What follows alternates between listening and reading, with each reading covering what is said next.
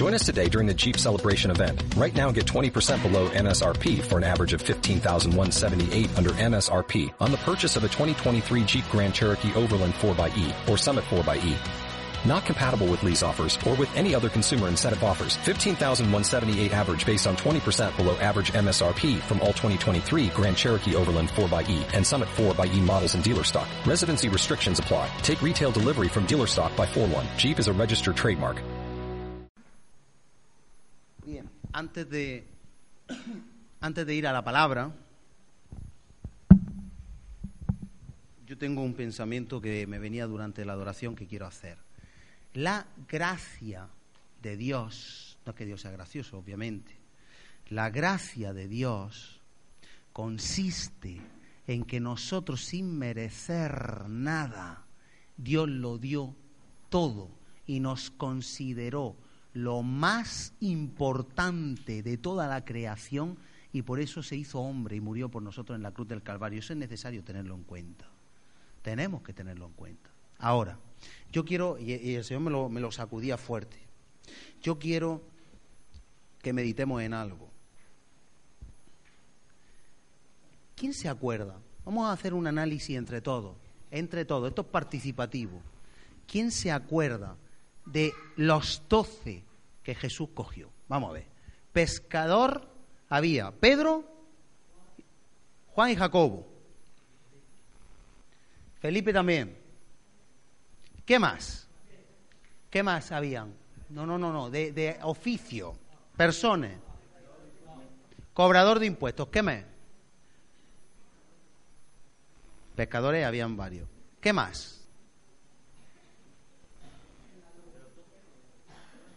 Un revolucionario. Jude, era un revolucionario, estaba siempre en todos los líos, en todos los líos liados. ¿Eh? No, era un niñato. El niñato Juan. No, Lucas fue posterior, no fue contemporáneo, no fue de los doce, fue de la época de Pablo. Ahora, ¿quién por su mérito fue discípulo de Jesús? ¿Por mérito? ¿Por mérito? A ver, decidme desde que fueron escogidos, viene Jesús, ¿no? Y empieza el ministerio, desde que Jesús viene hasta la cruz,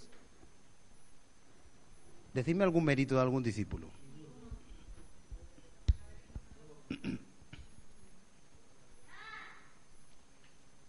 Tú piensas. Jesús viene y escogió a cuánto? A doce. Habían muchos más y muchas mujeres que se portaron mejor que los hombres mil veces.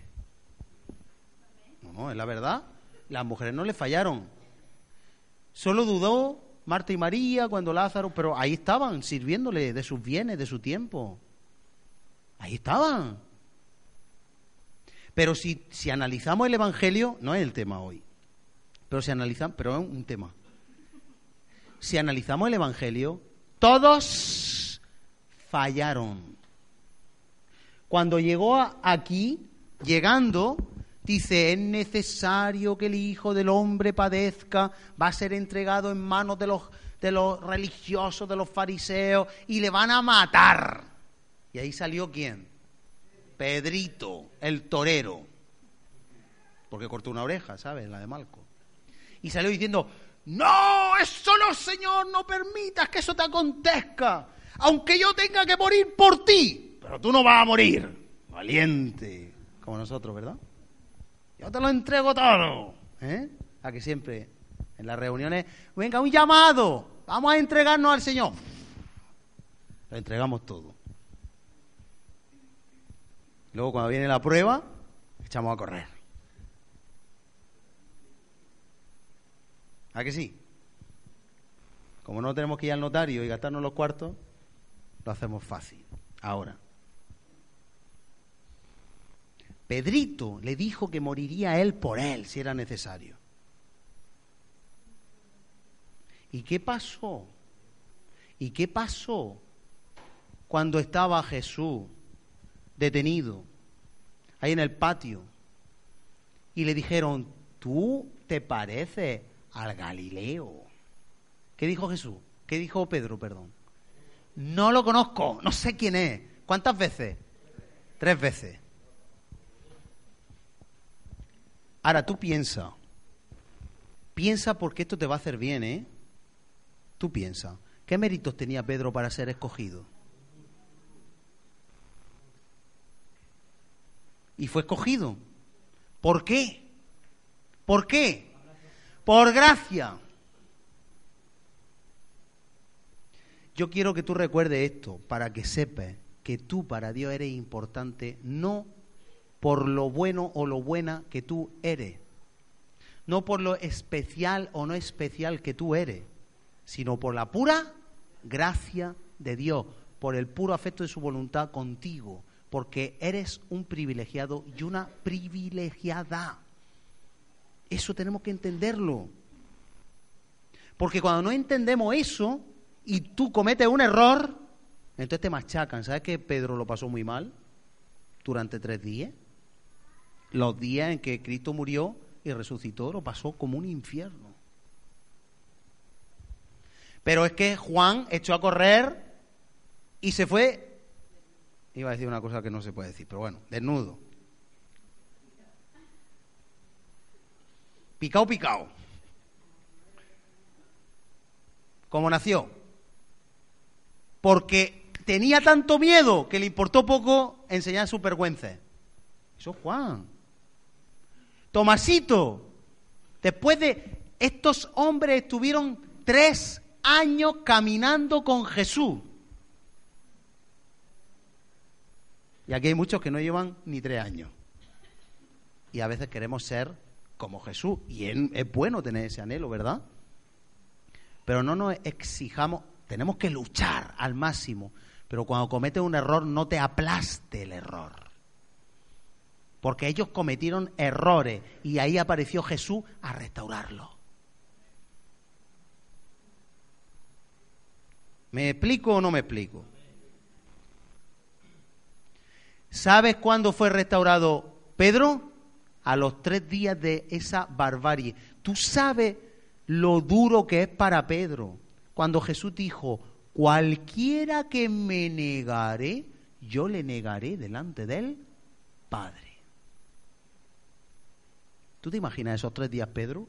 Ay, que negué al maestro, ay, que negué a Jesús, ay, que lo negué, ay, que lo negué, que me voy para el infierno. Y el haberle fallado y cómo le miró y cómo le pilló negándole. Ahí el enemigo lo machacó. Por eso Pedro cuando oyó que había resucitado Jesús, fue corriendo, corriendo, y se ve que era gordo y no podía llegar el primero. Y, tú puedes leer eso en el Evangelio, es curioso, ¿no? Y, se esforzó y estaba que se deshacía porque buscaba el perdón. ¿Y sabes lo que le dijo Jesús? Le dijo Jesús, tú eres un malvado, ya no te quiero.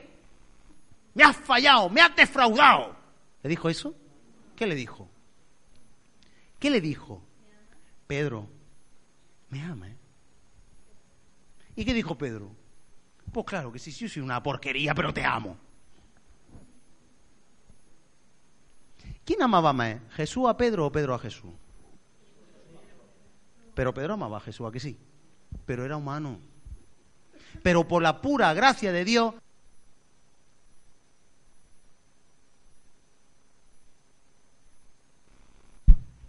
Pedro fue escogido para lo que estaba haciendo.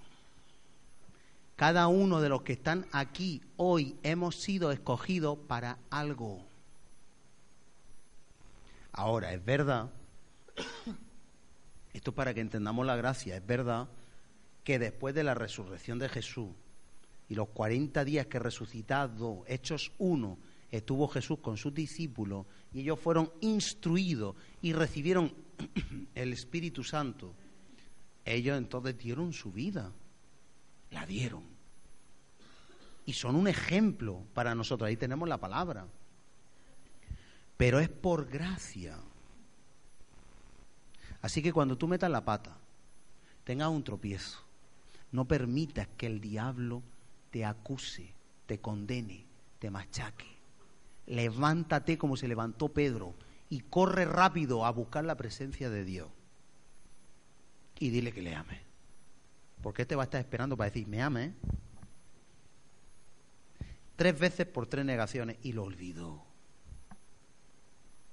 Dios no es un verdugo, no seamos nosotros verdugos de nadie, ni jueces de nadie. Si tú vieras cómo Dios ve a cada uno de nosotros. Mira, Dios solo ve lo bueno, porque lo malo lo cubrió. ¿Quién? ¿Quién lo cubrió? Cristo con su sangre. Entonces solo ve lo, lo bueno. Y nosotros nos dedicamos a verlo. Ay, qué mal aliento. Ay, qué mala mirada. Ay, qué mala cara. Ay, qué, qué trato más feo me ha hecho. Ay, qué desaire.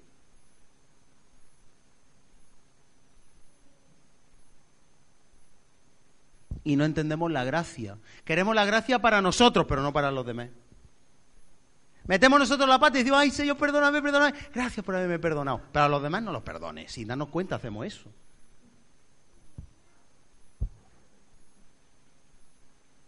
Pero vivir la gracia de Dios entender que hemos sido escogidos y que Él nos ama tanto y que no se retracta y que no nos desecha. Yo, yo, a mí, a mí me cuesta humanamente hablando, me cuesta mucho trabajo entender por qué no se quitó a los doce de, de medio. Uno se quitó el solo. Pero ¿cómo no se quitó a los once de en medio? Si ninguno dio la talla. Ninguno dio la talla, mi hermano, mi hermana. Ninguno. ¿Sabes quién dio la talla? Las mujeres. Ellas dieron la talla. Las primeras en verle resucitado, ahí estaban fieles, ahí estaban esperando su resurrección, ahí estaban cuando fueron, estaban ahí fieles, ahí dieron el llamado, no le creyeron. Esa es la verdad, es lo que la Biblia dice. Y ellos peleándose, ay, yo a la derecha, yo a la izquierda, ¿quién será el mayor? ¿Quién será el menor? Tremendo. Lo dejaron solo. Por miedo. Pero después ellos dieron la talla. Pero entendamos la gracia. Yo no sé por qué, pero me lo, es que me lo ponía muy, muy fuerte que habláramos de esto. No mire lo que te falta. A ellos les faltaba. Pero luego dieron la talla. Por eso también a Él sea la gloria porque Él nos va a perfeccionar, no somos nosotros. ¿Acaso ellos dieron la talla por ellos mismos? No, fue cuando Cristo quiso, Cristo quiso, les sopló, les dio su espíritu, les dio su poder y ahí venció. ¿Qué pide Él? Que nosotros nos esforcemos. Eso sí. Esfuérzate, sé valiente, pelea la batalla, ve a la guerra y tendrás la victoria. ¿Sabes qué? Aunque no veas la victoria, puedes cantar, victoria, la victoria mía es, pero tú tienes que ir a la batalla. Aunque digas, me va a desmenuzar. ¿Acaso Daniel en el foso de los leones, para los que no lo sepan, a Daniel lo echaron por ser fiel a Dios a un foso lleno de leones? Y no lo tocaron. Luego batalla tú vas a tener. A lo mejor te echan no a los leones, pero sí a, a otras cosas, a otras historias, a otras luchas. Pero si tú tienes fe en Dios y haces las cosas para Dios, victoria, la victoria tuya es. Mantén la paz y pelea la batalla que Él te la da. ¿De acuerdo? Vive en la gracia. El Dios de toda gracia nos perfeccione, nos afirme, nos establezca. Él va a hacer la obra. Él va a hacer la obra. Y fíjate a quién escogió, no escogió a sabios, no escogió a grandes catedráticos, no escogió a gente normal y corriente. Porque Él lo que busca es el corazón que ni nosotros mismos conocemos. Segunda de Crónicas 16, 9 dice que los ojos del Señor están buscando por toda la tierra. A mí me llama mucho la atención ese versículo desde hace muchos años. Buscando por toda la tierra. Corazones perfectos para con Él, para en ello mostrar su poder. Ahí están vigilando, donde hay un corazón que quiera agradarle, que no va a ser mejor que los demás, pero quiere agradarle, pone empeño para mostrar su poder. Bien. Vamos a orar ahora por lo que viene. Padre, en el nombre de Jesús, estamos en tu presencia, recibimos tu palabra, tú nos hables, te damos gracias por tu gran amor para cada uno con nosotros. Gracias, Señor, porque nos sentimos, y si no nos sentimos, nos tenemos que sentir privilegiados de haber sido escogidos. Escogidos somos, Señor, para vivir para ti. Ahora abre nuestro entendimiento también en lo que tú quieres compartir hoy, para que tu palabra sea lumbrera nuestro camino. Reprendemos y atamos en el nombre de Jesús todo espíritu de somnolencia, cansancio, despiste. En el nombre de Jesucristo lo atamos, lo echamos fuera de toda mente. Sabemos que hay un día de esfuerzo, trabajo, pero ahora estamos en tu presencia. Y desatamos, Señor, espíritu despierto, fervientes, estemos, Señor, para oírte y aprender de ti. En el nombre de Jesús. Amén. Amén. Bien. Estamos viendo acerca del tema de liberación, cómo funciona el mundo espiritual y veíamos la semana pasada aquel ejemplo del Gadareno. ¿Os acordáis, verdad? Aquellos dos mil espíritus que salieron de ese cuerpo. Y hoy vamos a recordar algo. Dibujábamos un día una casa, tú te acordarás, y los que no, pues se lo recordamos. En esa casa hacíamos un dibujo en el cual, de alguna manera, Jesucristo condenó el pecado en la carne. Por ahí alguien ¿Se acuerda? Eso es bueno. Luego, en la carne, nosotros nos parecemos, aunque esté feo decirlo, a. a. al diablo. A través de la carne, Él contacta con nosotros. A través de la carne, a través de la carne, Él llama a la puerta, a la puertecita. Génesis 4, estará a la puerta, llamará, pero tú tendrás la autoridad de decir sí o no. ¿Quieres un cigarrico? Pues no. ¿Y un cubatica? Pues no. ¿Y una fiestecita? Pues no. Pero también puedes decir que sí. Así que nosotros somos responsables del sí y el no, de las consecuencias que van a venir después, obviamente, en cada paso y decisión que tomamos. ¿Está eso claro? Ahora, la obra que Cristo hace es que condena el pecado en la carne. Cuando nosotros no éramos de Cristo en nuestra casa, esto era un lío liado. Donde aquí el diablo, me gusta dibujar los cuernos eso, pero el diablo con el tridente hacía lo que le daba la gana, hacía lo que quería, usaba nuestras vidas para hacer el mal. Sin embargo, nosotros cuando Cristo viene y nos limpia, esto como si fuera una aspiradora, mira, pon imaginación. Yo quiero que se vea. Es que esto ayuda. Como una aspiradora. Viene el poder del Espíritu Santo y, lo mete entre barrote toda esta porquería en la carne. Así que hay una parte de nuestro ser, eso está en Romanos, no me estoy inventando nada, entre Romanos 6 y Romanos 8, Cristo condenó, Cristo condenó el pecado en la carne. Así que está condenado en la carne y ahora somos limpios. Estamos limpios. Aquí está el Espíritu Santo morando en nosotros, que ya dijimos que somos templo del Espíritu Santo y ahí Él se siente cómodo. ¿Cómo te encontrarías tú en una casa, perdóname la expresión, que está llena de caquites, humanes y de perrito, porquería, meadite, orín, ¿cómo te encontrarías en una casa llena de porquería y sin limpiar y todo desordenado? ¿Cómo te encontrarías? ¿Estarías tú a gusto? Te sientas en un sofá y...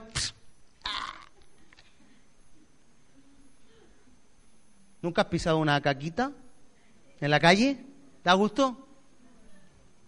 ¿Te imaginas una casa así? ¿Tú crees que el Espíritu Santo puede morar que somos templo del Espíritu Santo en un lugar donde está lleno de porquería? Porque porquería hay. Dios ve el pecado como una abominación, porque el pecado es lo que mató. Cuando nosotros a alguien nos hace daño, en el mundo me refiero, el ser humano guarda un rencor, ¿verdad?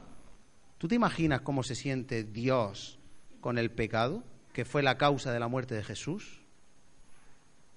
Sin embargo, cuando estamos en el mundo, ahí está el pecado reinando a sus anchas. Tú le dices a una persona del mundo, perdona, y dice, ¿perdono? Le dices a una persona que haga el bien, y yo voy a hacer el bien, me están haciendo la vida imposible. El pecado reina y el diablo ahí va reinando. Y uno roba, mata, lo que sea, ¿no? Todo lo malo. Pero lo que Cristo hace es condenar entre barrote al pecado. Y lo deja ahí sujeto. O como decíamos en el coche, lo mete, lo mete en el maletero, ¿vale? Un coche un poco raro, pero nos entendemos. Y entonces aquí en el maletero, ahí reclutó al pecado. Y ya el que conduce el volante no es el diablito, somos nosotros. Vamos conduciendo nuestra vida en la libertad del Espíritu. Ahora, ¿quién llama a la puerta? El otro. ¿Quién llama? Ve a la derecha, a la derecha, a la derecha. Y nosotros tenemos que ir recto, recto, recto. Ahora, yo quiero que venga conmigo a Lucas 11. Vamos a ver en Lucas 11 y en Mateo 12, ¿vale? Lucas 11.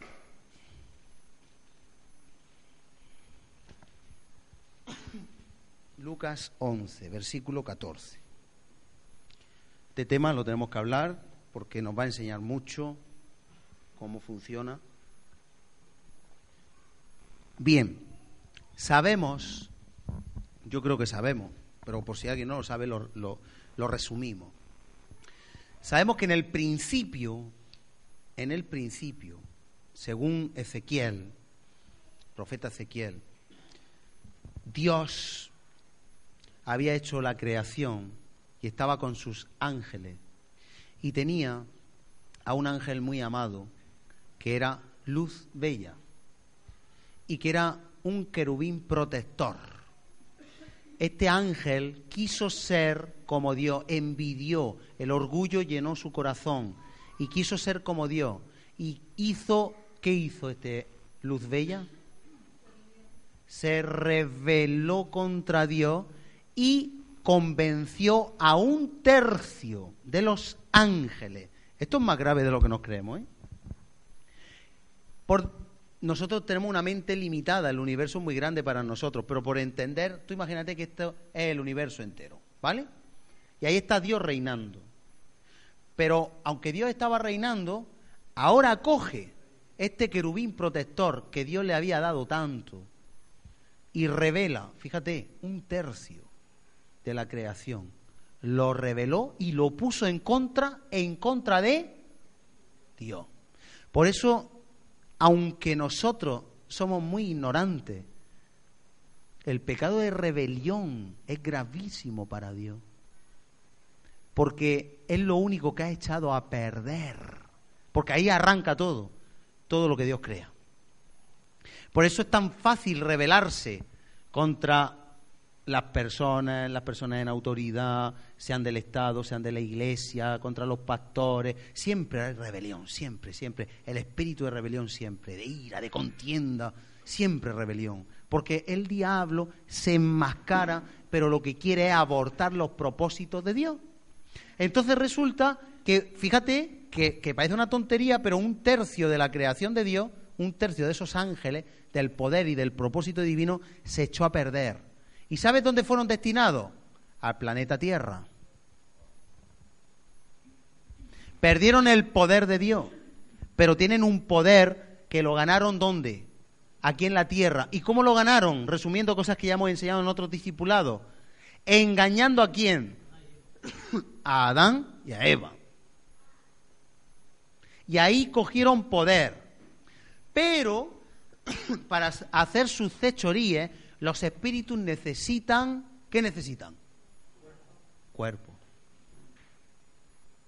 Porque si un espíritu puede, en un momento determinado tú puedes sentir un soplo. Y en un momento determinado, en una fuerza muy grande, puede temblar una mesa. Pero ya está. O sea, ¿qué más pasa? Yo he estado en sitios donde pasan cosas, se funde una bombilla, se oye un ruido, pero ¿y qué? ¿Y eso qué? Eso porque, porque Hollywood nos ha metido aquí con la música de miedo a las cosas y eso da miedo. ¿Miedo de qué? de que una cosa vibre. También la olla pronto cuando está echando el silba y también a veces vibra. ¿Y qué? Eso eh, no tenemos que tener miedo. Pero realmente es como se dice un refrán del mundo, que tenemos que tener miedo de los vivos, no de los muertos. ¿Sí o no? Ahora, ¿por qué tenemos que tener miedo de los vivos? Porque los vivos pueden ser ocupados por esos espíritus, pero un, espíritu es de alguna manera como viento, sí que tiene un poder. Pero los espíritus, salvo los principados y potestades, que pueden hacer que un avión se estrelle, por eso muchas veces se estrellan tres o cuatro aviones en la misma semana, se salen cuatro o cinco autobuses en la misma semana o el mismo día, se suicidan desde un balcón el mismo día tres personas, matan a sus compañeros el mismo día siete personas y los demás días ninguno. Porque hay principados y potestades que tienen poder, influencia y hacen las cosas en un momento determinado porque se coaligan espiritualmente esos principados. Pero realmente necesitan cuerpos. Salvo excepción, necesitan cuerpo. Así que ellos están deseando reinar en nosotros. Desde que ellos están en la tierra, desahuciados, le están haciendo la guerra a quién? A Dios. ¿Y saben lo que quieren? Destruir lo que Dios crea.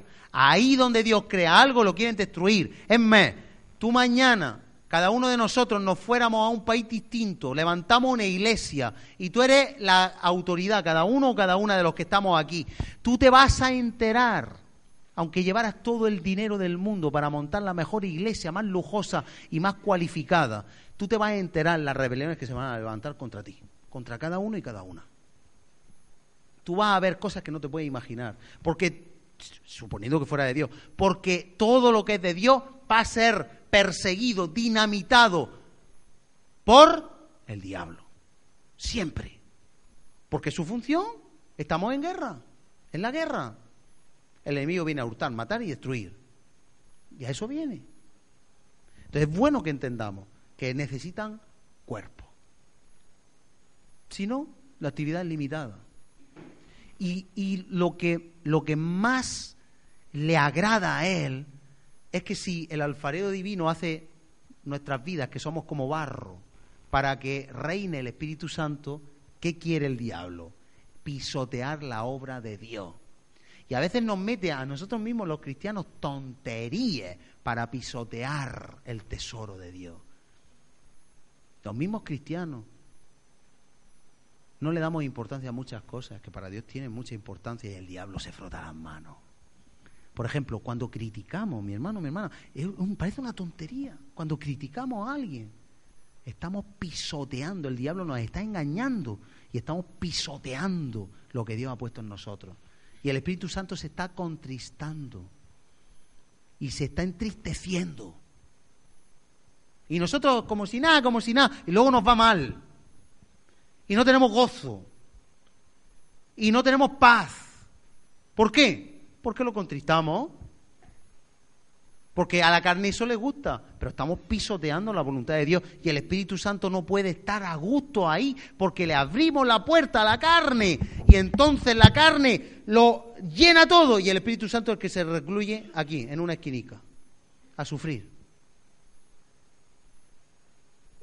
Y esos espíritus están deseando tomar habitación. Yo quiero que esto quede claro. Ellos están deseando. Por eso vimos la semana pasada que no querían estar por ahí vagando. Querían estar en algún sitio para hacer el mal. Mira, Lucas 11, 14. Estaba Jesús echando fuera un demonio que era mudo.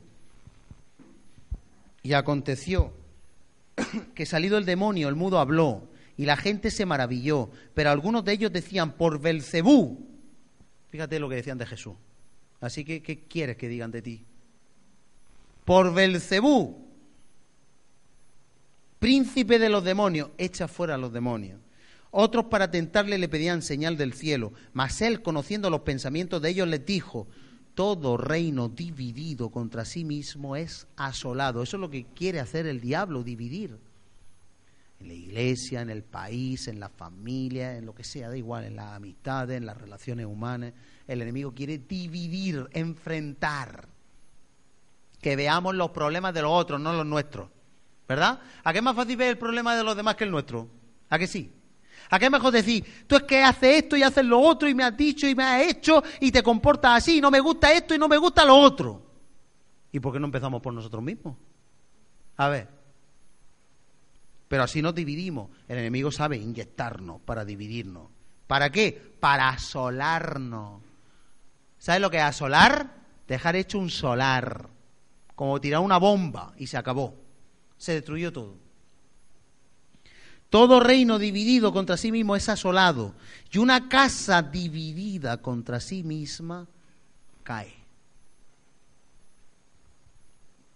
Y si también Satanás está dividido contra sí mismo, ¿cómo permanecerá su reino?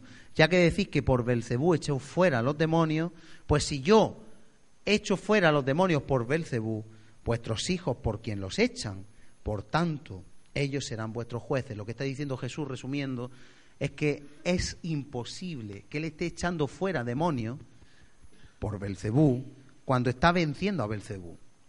Porque no va a permitirle el diablo liberar personas con prueba y autoridad como el mudo que habló. No va el diablo a permitir que vaya contra él. Pero ellos no estaban entendiendo muy bien. 20.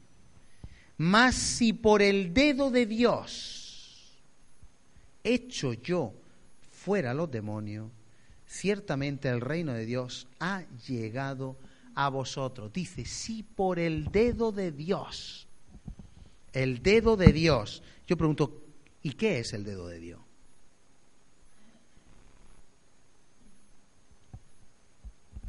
¿Qué es el dedo de Dios? ¿Nadie lo sabe? Vamos a ver. Dios es trino. Padre, Hijo y Espíritu Santo. Dios decide hacer algo y envía a su Hijo a la tierra a morir por nosotros, ¿no? Dios Padre en los cielos, Dios Hijo en la tierra. ¿Y el Espíritu Santo? ¿Cómo podemos definir el Espíritu Santo? De una forma coloquial para entendernos. ¿Cómo? El poder de Dios. ¿Sí o no? Vamos a ver. Yo como persona quiero apagar las luces. Yo decido apagar las luces. Yo soy como, en ese caso, como Dios Padre cuando decide hacer algo. ¿De acuerdo? Pero, para yo apagar las luces, ¿qué tengo que hacer? Tengo que ir a donde se apagan las luces, ¿verdad? ¿Y quién va? El cuerpo. ¿Y qué es la imagen visible de Dios? Jesús el cuerpo. Así que, aunque yo concibo en mí, nosotros somos trinos, hacer algo, yo tengo que hacerlo. Y cuando llego a hacerlo, hay una energía, mi dedo, por ejemplo, que lo activa. ¿Quién hace las cosas? El Espíritu Santo. ¿Sí o no? Ahora, por si esto no está claro, vamos un momento, pon ahí algo a Mateo 12. Mateo 12. Vamos a ver el dedo de Dios quién es que yo no me invento nada, ¿eh? Mateo 12. Versículo en el 28, ahí hay una enseñanza con el dedo de Dios, pero vamos a empezar en el 25. Bueno, en el 23 dice que toda la gente estaba atónita porque el mudo veía y hablaba y decía, ¿será este aquel hijo de David? Eso las personas, pero los fariseos, los religiosos, al oírlo decían, este no echa fuera a los demonios sino por Belcebú, príncipe de los demonios. Fíjate que los religiosos siempre están criticando a todo el mundo, al mismo Jesús también. Los fariseos, los religiosos, los pastores, esa gente que estaba con rebaño de personas cuidándolo y tenían que ser ejemplo, criticando a Jesús. Eso es por Belcebú. Que Dios nos libre de ese espíritu, porque vamos a ver el defecto en todo, menos en nosotros. Mira si estaban ellos equivocados. Mas los fariseos al oírlo decían, este no echa fuera a los demonios sino por Belcebú, príncipe de los demonios. Sabiendo Jesús los pensamientos de ellos, les dijo, todo reino dividido contra sí mismo es asolado, y toda ciudad o casa dividida contra sí misma no permanecerá. Y si Satanás echa fuera a Satanás contra sí mismo está dividido, ¿cómo pues permanecerá su reino? Y si yo echo fuera a los demonios por Belcebú, ¿por quién los echan vuestros hijos? Por tanto ellos serán vuestros jueces. Atención pero si yo por el Espíritu de Dios. ¿Está más claro ahora? En un texto dice por el dedo de Dios, ahora dice por el Espíritu de Dios, el poder de Dios.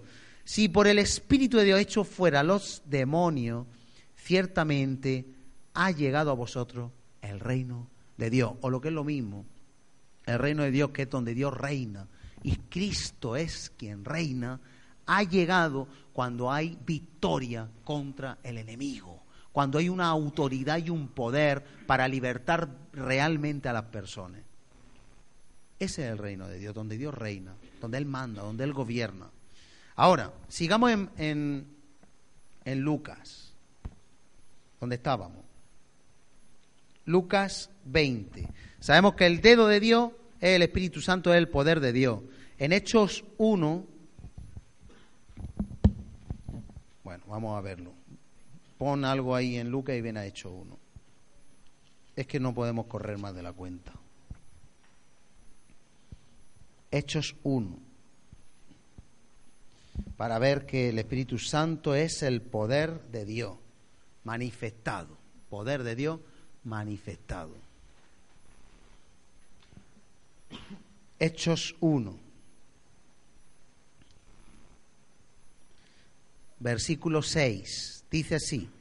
Entonces los que se habían reunido le preguntaron diciendo, ten en cuenta que en el 3 dice que estuvo 40 días, se le presentó vivo, resucitado con muchas pruebas indubitables, se les apareció 40 días hablándole acerca del reino de Dios, estuvo hablando. Bien, en el 5 dice, porque Juan ciertamente bautizó con agua, mas vosotros seréis bautizados con el Espíritu Santo dentro de no muchos días, llenos de Espíritu Santo. Dice, entonces los que habían reunido, se habían reunido, le preguntaron diciendo, Señor, ¿restaurarás el reino a Israel en este tiempo? Y les dijo, no os toca a vosotros saber los tiempos o las sazones que el Padre puso en su sola potestad. Hay cosas que solo Dios sabe. Pero recibiréis poder el dedo de Dios lo tenemos todo. Es el Espíritu Santo. Recibiréis poder cuando haya venido sobre vosotros el Espíritu Santo. Necesitamos el Espíritu Santo. El Espíritu Santo es el que podemos usar para atar y para desatar, para mandar a los demonios, a los espíritus que hagan lo que tienen que hacer. Ese es el poder de Dios en nosotros. Por eso cuando el Espíritu Santo viene a nosotros, recibimos poder, como dice ahí. Pero vais a recibir poder cuando venga sobre vosotros el Espíritu Santo. Y ese es el poder que tenemos. No, es, no, no, no somos nosotros, nosotros nos soplan y nos caemos.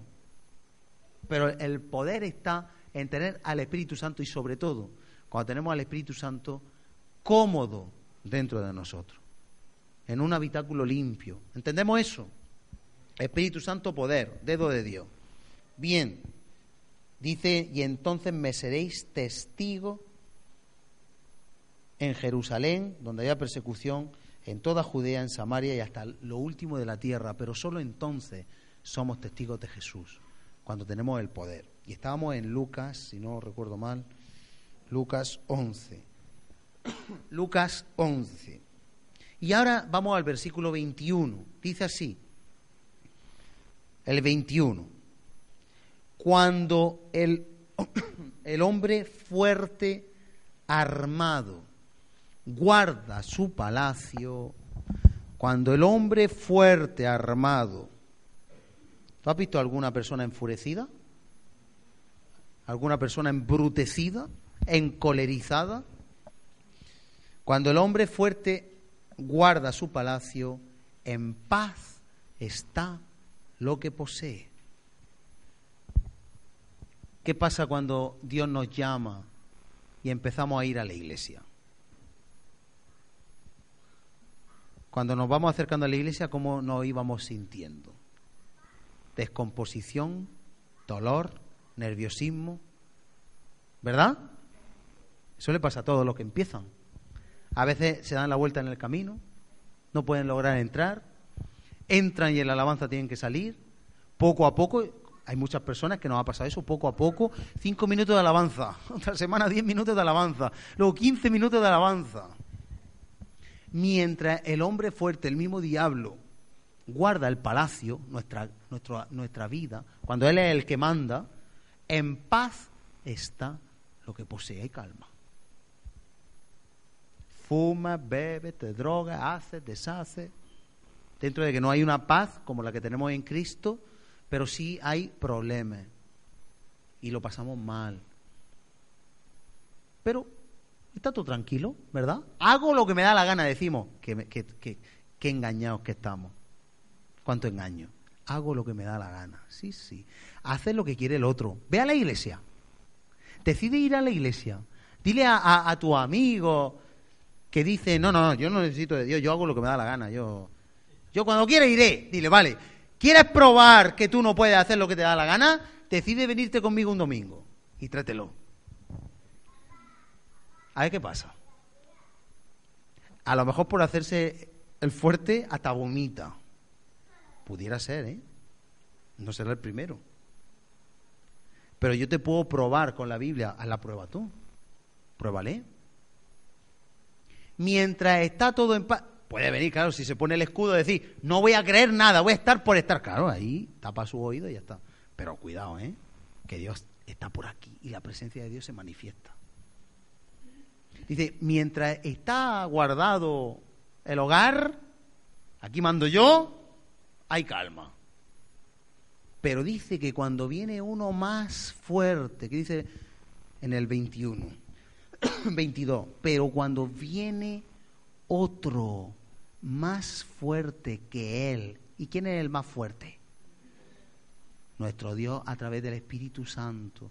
Cuando viene otro más fuerte que él y le vence, le quita todas sus armas en que confiaba y reparte el botín. ¿Sabe lo que hace? Lo que hemos dicho. Ahora viene el Espíritu Santo. ¿Sabes cuándo viene el Espíritu Santo? Cuando una persona dice que se entrega a Cristo. Y entonces dice que le hace el Señor de su vida y hace esa oración de fe. Padre, yo reconozco que Jesucristo es el Señor y le hago el Señor de mi vida y le pido que entre dentro de mí y yo quiero ser tu tal, tal, tal, tal. Entonces, ¿qué hace Cristo? Condena y enjaula, encarcela el pecado en la carne. Y deja el hogar limpito por el poder de Dios para el Espíritu Santo, para que gobierne nuestra vida. Pero claro, la carne queda aquí, pero los espíritus ¿dónde se van? A la calle. Y mira lo que dice.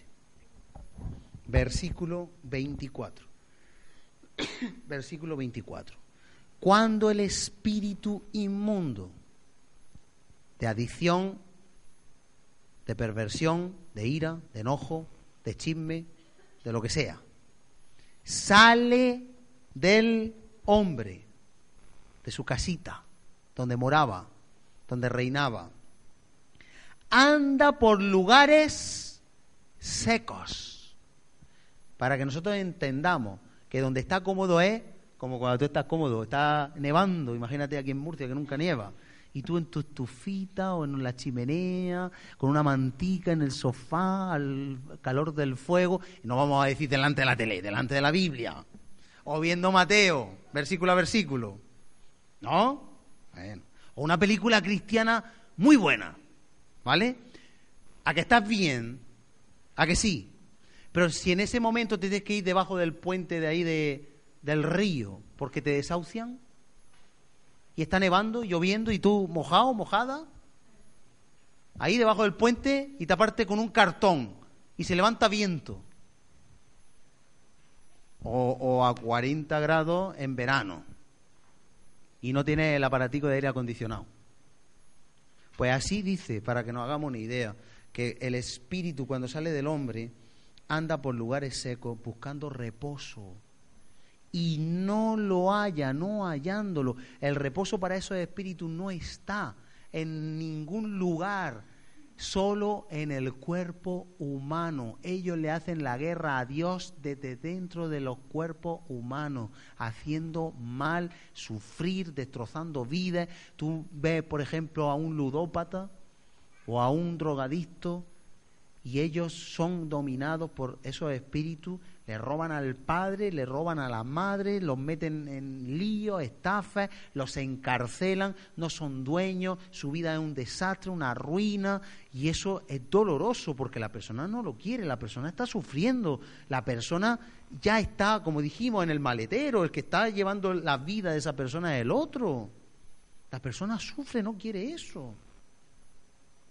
Pero esos espíritus que están haciendo esas atrocidades con, las vidas de los que pueden, quieren volver a seguir haciendo el mal. Porque el espíritu quiere mm, traer contienda, disensión, división, que hayan problemas, romperlo todo. Y cuando están por ahí libres, no pueden hacer nada. Lo único que pueden hacer es esperar que se abra una puerta a través del pecado para ir entrando. Así que lo pasan mal. Dice, y no hallándolo, no hallando reposo, dice, volveré, y a mí me gusta mucho eso, yo lo subrayo, volveré a mí.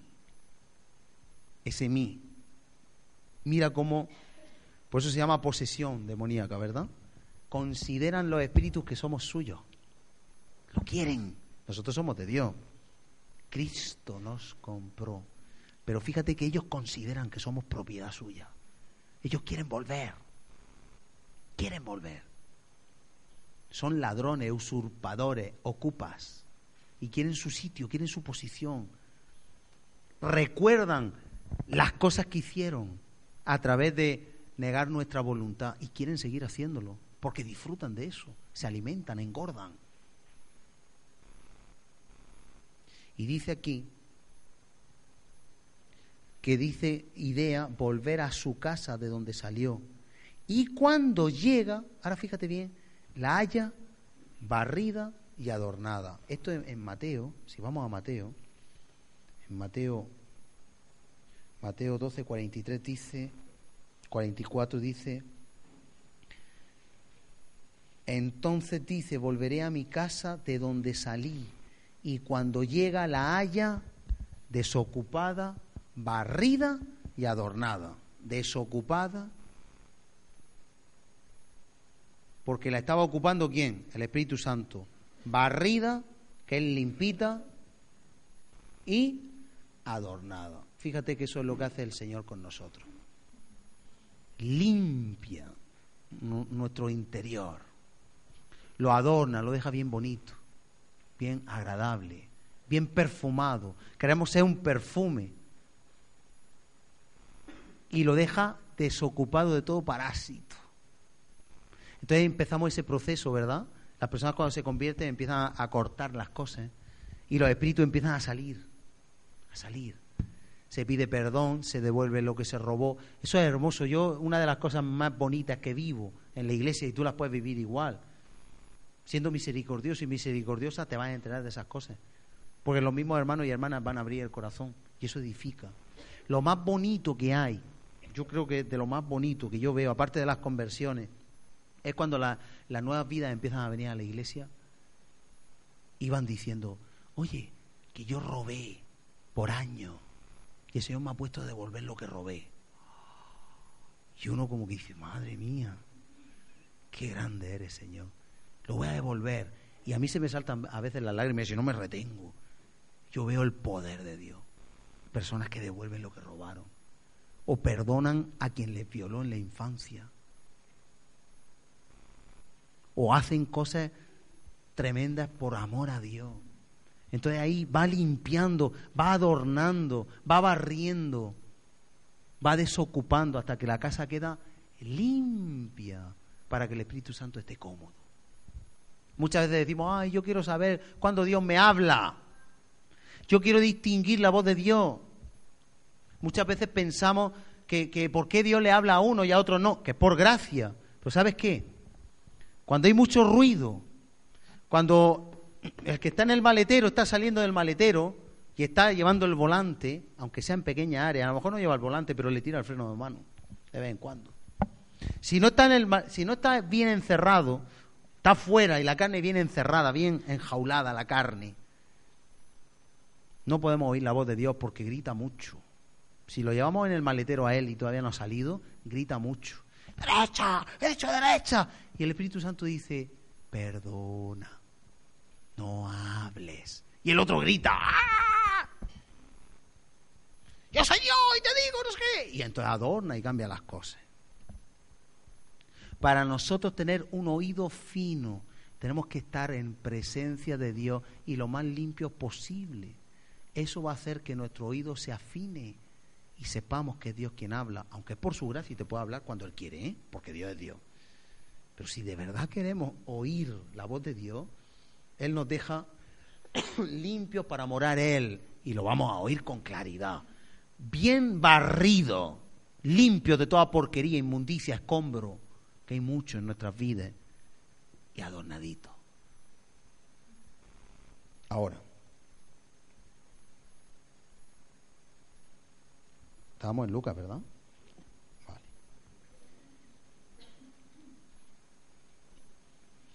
Versículo 25.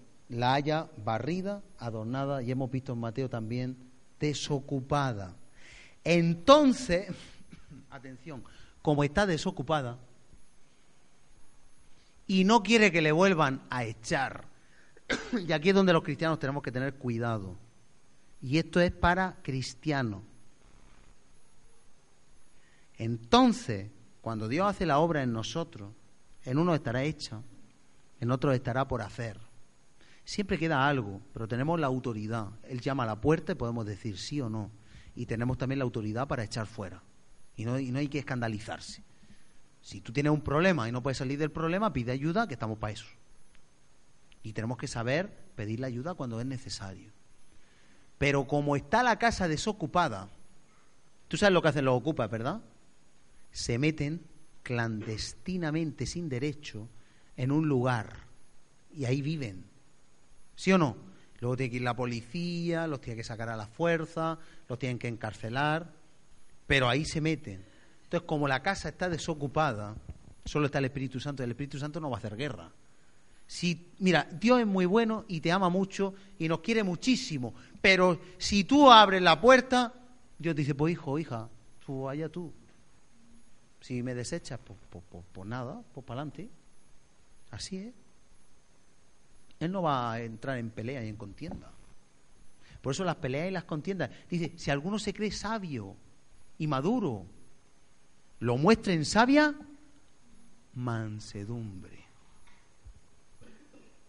Eso de las peleas, las contiendas, chisme, critiqueo, todo eso no es de maduro en Cristo. Nunca. Y de la sabiduría que viene de lo alto es pacífica, en paz. Y se siembra en paz, benigna, buena. No trae inquietud, no trae... Yo no concibo, yo no, yo no lo concibo. Lo que pasa es que sé que estamos en un proceso que un cristiano, una cristiana madura estén completo. Lo que pasa es que estamos en el proceso y hay momentos donde puede ocurrir, puntuales, porque el enemigo nos ciega, porque nos ataca, tenemos un día malo, un día... Pero debemos de salir de eso, luchar por lo menos. Porque nosotros tenemos que ser pacíficos, el Espíritu Santo lo es, Dios lo es. Entonces dice que como está desocupada, bien limpita, ¿Y tú sabes lo que más le gusta al diablo? Ensuciar lo que está limpio. Echar porquería. Cuando entran los ladrones a las casas, a veces no se conforman solo con robar. Le pegan fuego, se orinan, hacen sus necesidades en los lugares más que más duele y hacen daño, se ensañan. Y no sacan nada de provecho, pero así es el diablo estropea la obra de Dios. ¿Sabes por qué? Porque como Dios nos ama tanto y tiene tanto enmero con nosotros, Él tiene la rabia y quiere echar a perder lo que Dios tanto ama, ensuciarlo. Descarga su rabia contra nosotros. Y dice, mira cómo hace eso. Entonces va y toma otros siete espíritus peores que él. Mira, yo te voy a poner un ejemplo. Imagínate el Gadareno de la semana pasada. ¿Cuántos tenía? Dos mil. ¿Tú te imaginas que el Gadareno hubiera ido abriendo puertas a los años, que no pasó? ¿No consta eso? Dos mil por siete. ¿Cuántos son?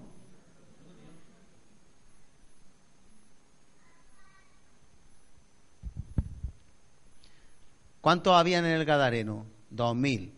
¿Cuántos hubieran habido después de la obra tan maravillosa? Acuérdate que dice que le vieron en su juicio cabal, sentado y vestido. Así nos deja Dios, adornadito, limpito, en juicio cabal. Pero imagínate que después de tener dos mil que nadie le podía sujetar, por cada uno se hubiera cogido a siete, catorce mil. Imagínate.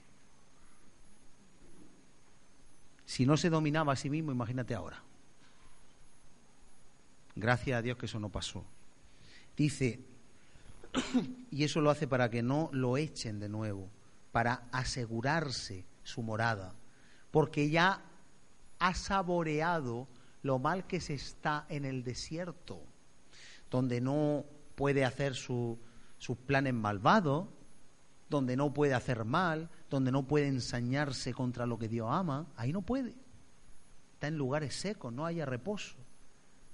Y entonces dice que toma siete peores que él, y entrados moran allí, y el postrer estado de aquel hombre viene a ser peor que el primero, imagínate. Por eso nosotros tenemos la autoridad de abrir y cerrar la puerta. A veces son cosas pequeñas que no sabemos ni que tenemos. Y no, eso no va a reinar en nuestra vida, no va a gobernar, pero tenemos que estar en guardia siempre contra la carne. Y te voy a decir una cosa, hay áreas que son muy pequeñas. Yo, yo no, no quiero hacer aquí un listado de cosas, pero cuando una persona, yo lo digo así de claro porque es así, cuando una persona necesita de un poco de alcohol para sentirse bien, olvidar las penas. Cuando una persona a veces hay idolatría, hay adulterio espiritual, fornicación espiritual, porque necesitamos algo para sentirnos bien. Incluso amistades, incluso juegos. Nosotros todo lo que hacemos tiene que ser cristocéntrico. Cristo es la base, el pilar, el centro. Cristo es el único para que el Espíritu Santo esté cómodo que nos tiene que dar todas las cosas. Lo demás es accesorio, secundario y cambiable. Cuando nosotros ponemos nuestra paz, nuestra esperanza, nuestra fe en cualquier otra cosa, peligro. Peligro. Hay cosas pequeñas que no reinan en nuestra vida, solo en esa área. Pero es bueno que nos expongamos a la palabra y cada día vayamos limpiando, dejando que Dios, a través del Espíritu Santo, nos vaya desocupando, echando fuera, fuera, fuera, fuera. Cada reunión lo hacemos. Nosotros reprendemos mucho, porque queremos ir siendo limpios, que vaya desocupando nuestras vidas, que vaya barriendo, limpiando la porquería y nos deje limpitos para el Espíritu Santo. Pero es bueno, mi hermano, mi hermana, que los que somos cristianos, cuando abramos la puerta la cerremos, porque tenemos la autoridad y mantengamos la carne a raya. No le des más, yo te lo digo, son consejos, no le des más horas de sueño al cuerpo de las que necesite. Yo no digo que no. Ocho, ocho, nueve, nueve, las que sean. Dicen que ocho es el ideal, pues si las yo, yo no puedo darle normalmente ocho. Si alguna vez puedo, pues se las daré. Pero son ocho, pues ocho. Pero no le des diez. Porque a lo mejor viene un espíritu de pereza. Si un día se las quiere dar, porque. Vale, pero no te acostumbres a que la carne tome el control de tu vida, porque lo primero es que la carne toma el control, y cuando toma el control empiezan a abrirse las puertas, y entonces ya viene el reinado. Acuérdate de Romanos 6 y Romanos 8. No permitamos que reine pues la carne en nuestros cuerpos mortales, de modo que le obedezcamos y el pecado reine nuevamente en nosotros.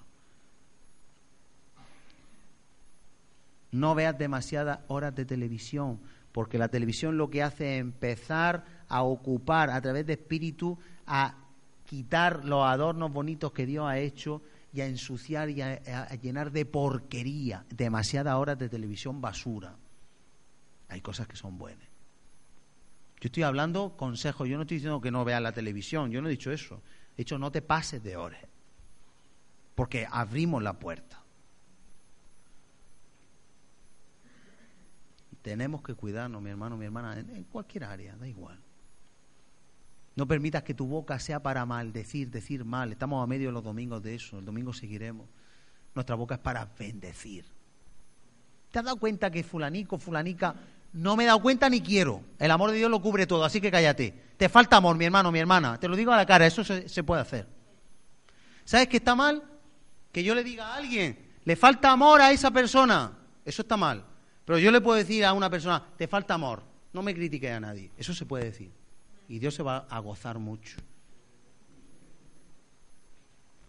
¿Sabes que esos espíritus son espíritus? Y nos creemos que somos nosotros. Pues no. ¿Sabes que esos espíritus son más peligrosos de lo que nos creemos? ¿Sabes que esos espíritus son más peligrosos que los pecados que nos parecen tan graves? ¿Sabes que el chisme y la crítica mata a una iglesia y el Espíritu Santo lo entristece en la iglesia? Porque hace nula la sangre de Cristo. Lo hemos dicho al principio. Así que, que Dios nos vaya limpiando. Seamos prudentes, cautos, no demos lugar a la carne. No reine la carne, no reine el pecado. Dejemos que Dios haga su voluntad. Amén. Padre, en el nombre de Jesús, te damos gracias porque tú un día nos llamaste, limpiaste nuestra vida. Tu Espíritu Santo hoy puede morar Hoy te presentamos nuestros cuerpos, Señor, totalmente a ti, para que tú los limpies cada día más.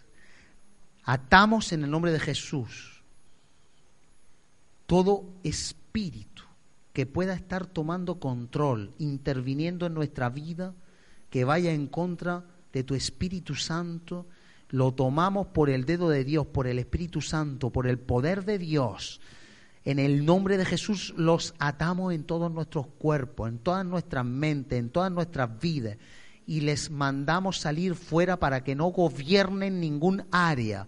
Nosotros nos vamos a gobernar con tu Espíritu Santo. Tú nos vas a guiar. Queremos oír tu voz, no la voz del otro, y vamos a obedecerte. En el nombre de Jesús desatamos el poder del Espíritu Santo en nuestras vidas, guiándonos hablándonos, limpiándonos, desocupando nuestra morada, para que solo more el Espíritu Santo, barriendo nuestro hogar, nuestra casa, nuestro cuerpo. Queremos ser un templo limpio para ti. Te damos gracias, Señor. No permitas que abramos la puerta de la carne, la puerta del pecado, sino que más bien la cerremos si está abierta, Señor. Y que tú reines totalmente en nuestras vidas en el nombre poderoso de Jesús. Despídenos en tu paz y en tu bendición y hágase tu voluntad cada día en nuestras manos, a través de nosotros, en el nombre de Jesús. Amén.